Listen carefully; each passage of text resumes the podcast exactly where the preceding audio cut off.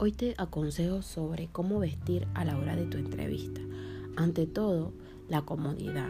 Es imprescindible sentirse cómoda con la ropa que escoges y esto se consigue eligiendo una ropa que te siente bien, es decir, que no sea demasiado holgada ni, ni demasiado estrecha y sobre todo que te guste. No debes ir disfrazado de algo que no eres.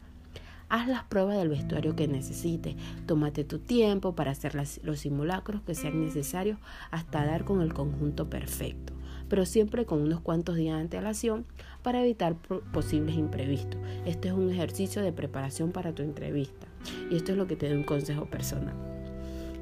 Huye de sobrecargas innecesarias, tanto tu ropa como los complementos que elijas, ya sea una corbata, un reloj, un pendiente, un cinturón o hasta un collar deben ser discretos y aportar un valor diferencial al conjunto. Si, hay algún accesorio que llame excesivamente la atención, corres el riesgo de que la persona que te entreviste se distraiga. Apuesta por los colores neutros y los estampados, los estampados sencillos. Tanto si la empresa cuenta con un código de vestimenta determinado, por ejemplo, usar traje de chaqueta o ropa muy formal, como si no los colores neutros, lo que es el azul, el gris, el marrón oscuro y los estampados sencillos serán tus mejores aliados. Evita también la camiseta con frases o de propaganda, puesto que podrían desviar la atención del reclutador que te haga la entrevista.